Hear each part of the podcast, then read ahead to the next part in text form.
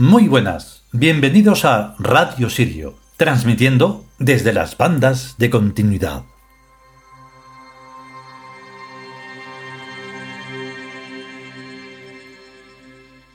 Una de las cosas importantes que hay que de alguna manera apuntillar sobre todo esto y sobre otros muchos libros y todo lo que nosotros pensamos es que eh, está visto desde un punto en el que no hay miramientos. O sea, tú hablas de tu familia, ¿no? Y hablas de la muerte, y hablas del trabajo, y hablas, de las cosas cotidianas de la vida como si fuera algo especial. Para ti lo es, y todo es estupendo. Bien, pues hay una clase de personas, muy pocas en todo el planeta, en el que todo eso no es nada. Lo escuchan, lo ven, lo observan y dicen, pues vale. Pero eh, no es nada. Pero ya no solo es porque sea nada para ellos, es que no es nada. Y esas pocas personas tienen que aguantarse en una especie de autogueto que se hacen. No es así, Solo lo explico de manera un poco, no sé si racional o de una forma un poco para que se entienda desde la poca comprensión que hay normalmente en la mente de la gente. Y entonces hay otro mundo completamente paralelo y es individual y todo a toda esa normalidad. Y entonces se hace un poco incómodo. Pero no lo es, porque por eso existen estos escritos. ¿Vale? O sea, es muy importante comprender esto. Y que no es una pose, ni es una cosa que mola, ni no es eso. Es así. Lo que ocurre es que, pues se demuestra en un ámbito muy pequeño, en el que se está establecido como dentro de este mundo, ese mundo que conocéis, pero que no es ni siquiera de los normales. O sea, pertenece al imperio, y el imperio del que estamos hablando que eso se configurará dentro de los millones de años que sea, pero que ya está configurado, está preconfigurado, no se nota. ¿Cómo se va a notar si estás hablando de, tonterías, no? Entonces, digo que esto es así. Entonces, no, no lo comprendéis como algo subjetivo o una filosofía o algo así. Es importante. Vamos con esta parte del capítulo.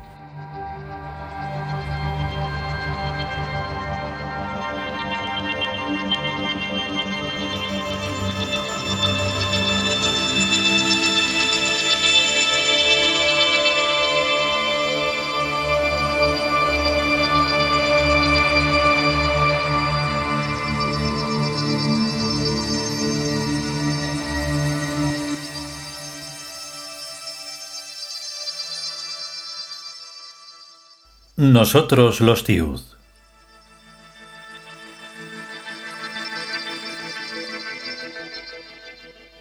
Noveno capítulo. Teología Imperial. Tercera parte.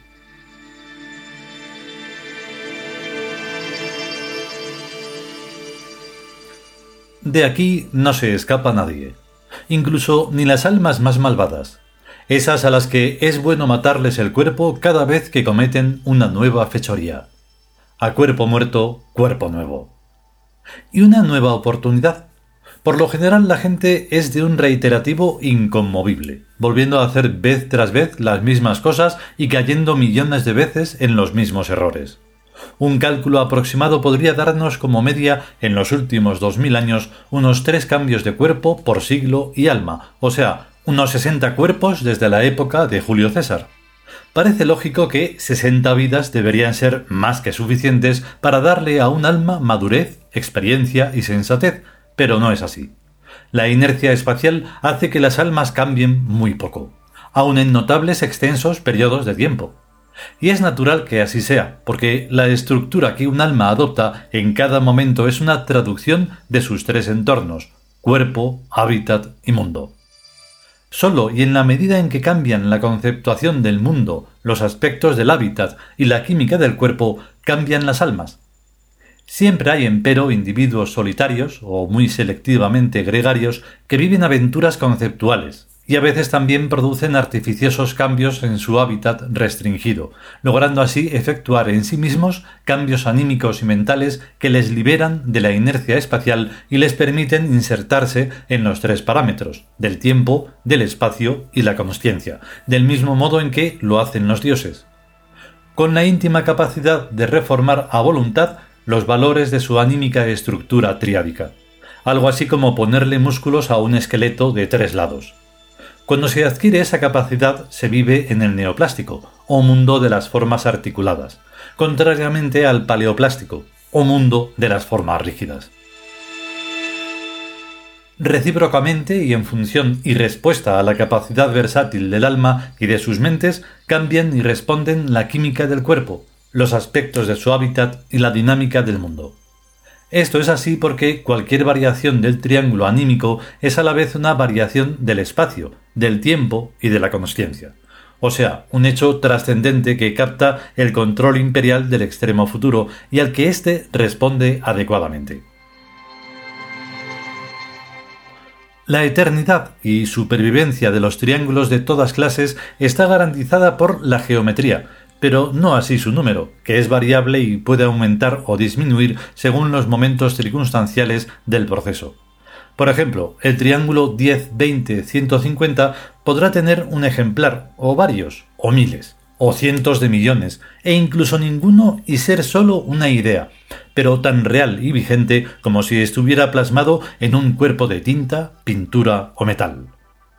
Imaginemos una isla poblada por variaciones accidentales de ese único triángulo.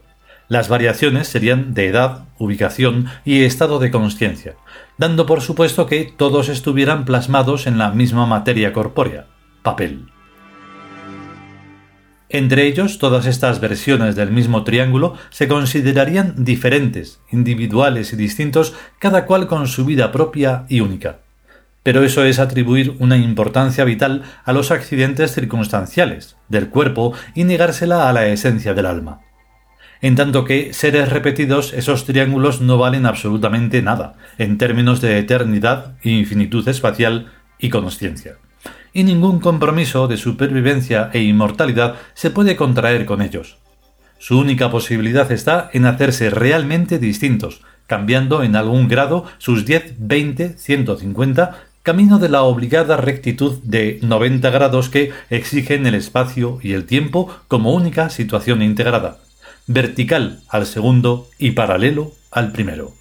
Sobre ese eje pivota la consciencia.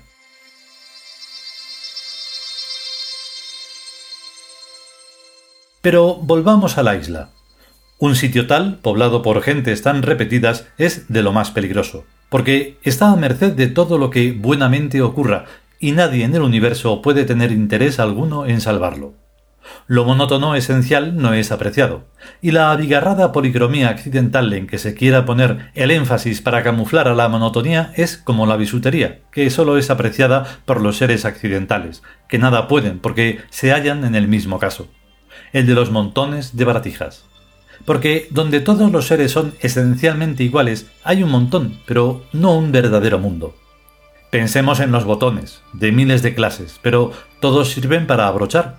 Se puede garantizar fabricar botones y consumirlos según la demanda, pero lo que no se puede es garantizar a cada botón concreto la supervivencia y la inmortalidad, porque hay muchos iguales. Si no hubiera más que dos o tres, tal vez se les cuidaría con toda la delicadeza como a piezas de museo, pero cuantas más haya, tanto menor será el valor de cada uno. Así pues, los botones que aspiren a ser inmortales tendrán que aplicarse a realizar funciones impropias de la botonería, inusuales, valiosas y no factibles para los botones normales. Esto implica un cambio simultáneo en su íntima esencia, en su alma, al introducir en el conjunto de sus valores un rasgo accidental particular que lo hace diferente y útil para algo más que la común operación de abrochar. La singularidad selecciona y salva. La vulgaridad confunde y destruye. Este principio es fundamental en la teología imperial. El imperio no puede estar formado más que por números uno en cada función de la armonía. Este es el modelo arquetípico de todos los buenos funcionamientos. Lo aberrante sería adscribir a una función no al elemento más idóneo, sino a cualquier otro, e incluso en razón de la compasión, al menos adecuado. Precisamente esta es la aberración más frecuente que se observa en los conjuntos monótonos, la preferencia de los datos circunstanciales por encima de los de la funcionalidad en la selección estimativa. Todas las teologías falsas intentan acomodarse al mayor número de elementos, por lo que sus niveles de calidad van descendiendo incesantemente, incluso por debajo de la cota escalena, a la franca rayalidad animal y vegetativa. Naturalmente, tales teologías nada tienen que ver con los dioses, ni muchísimo menos con el Ser Supremo, que en lo que están interesados es en la ascensión incesante de la vida y la consciencia por lo cual la única teología verdadera, la imperial, es elitista y aristocrática, y nada sabe de grandes números. En función de esta clara y unívoca vocación ascensional del imperio, la muerte borra en las almas todo rastro de memoria escalena, episódica, circunstancial, y las hace renacer amnésicas en los nuevos cuerpos. Esta operación de higiene y limpieza mental que la muerte efectúa en las almas, análoga al borrado de una cinta magnética o de un disco duro de ordenador, hace que la mayoría de los individuos crean que solo están viviendo y van a vivir una sola vez, ya que ellos toman como realidad del ser a la información periférica e ignoran por completo la información profunda que queda inscrita en el alma, que es la razón por la cual se vive, la finalidad de la vida y que tiene por objeto las sucesivas modificaciones perfectivas del alma para utilizarla en estructuras cada vez más altas y complejas. La información profunda poco o nada tiene que ver con el anecdotario de las vidas vulgares, y mucho en cambio con las raras y exquisitas adquisiciones de la conciencia en los terrenos de ella misma y del tiempo y del espacio en toda grabación efectuada con criterio utilitario, como es el del imperio, lo que carece de importancia se borra como basura. Lo importante se conserva. Cada vez que uno se muere y vuelve a nacer, lo que no permanece en su memoria era basura, y fue borrado por la muerte. En cambio, las valiosas adquisiciones anteriormente efectuadas por la conciencia personal de yo siguen estando en el alma, y forman parte de ésta para toda la eternidad de lo que se deduce que casi toda la vida en la Tierra, las relaciones personales, los aprendizajes, los conocimientos científicos actuales e innumerables cosas más, son basura. Basura es la relación entre hijos y progenitores, entre hermanos, entre pareja, entre vecinos, entre colegas, etc., ya que todas esas relaciones se olvidan con la muerte. En cambio, permanecen como información profunda la relación personal con las plantas, con el agua, con el fuego, con lo genuino del arte y con las otras almas. Respecto a la mayoría, con diversos matices de rechazo o aceptación, y en casos singulares, con amor.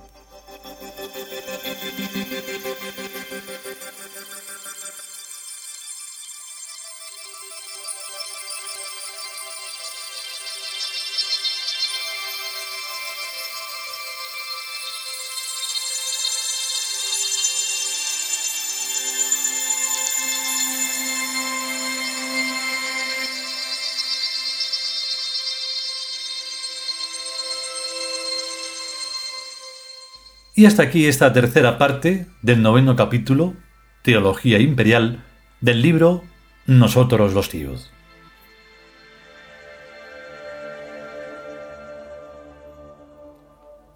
Siento un poco el prólogo un poco ahí mm, amazacotado, dudoso y tal, pero tenía que decirlo un poco antes o lo diría ahora.